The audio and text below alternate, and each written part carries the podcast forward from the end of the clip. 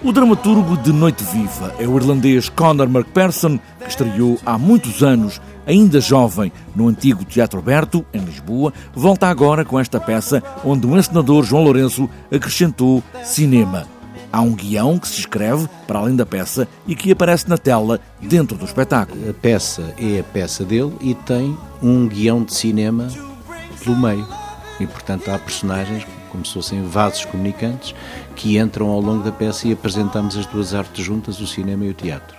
Portanto, a peça não pedia isso, a peça até se passa uh, numa cave, numa, numa pequena vivenda, e aqui até se passa numa garagem de uma pequena vivenda porque nós quisemos acentuar esse, esse local, quisemos que fosse um local mais inóspito para uma pessoa viver.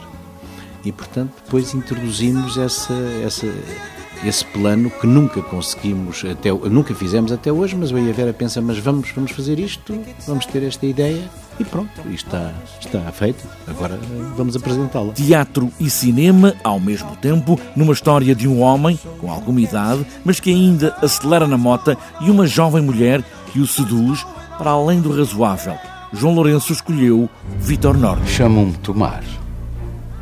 Uh, sempre vivi de pescados a minha mulher deixou-me, se calhar com razão.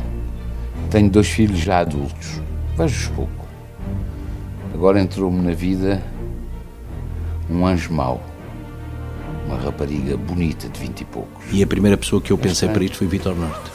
Ele só tinha trabalhado no Teatro Aberto, no antigo Teatro Aberto, e até não fui eu a dirigir, foi o Norberto da Barroca, mas claro que eu fui eu também que o chamei e nunca mais tinha trabalhado com ele. Mas aqui Conor McPherson tem outros nomes, outras ideias, outros cheiros, mas a intensidade de tudo continua lá. E agora, com as imagens de cinema, que são braços de uma outra história, o cinema e o teatro na mesma sessão.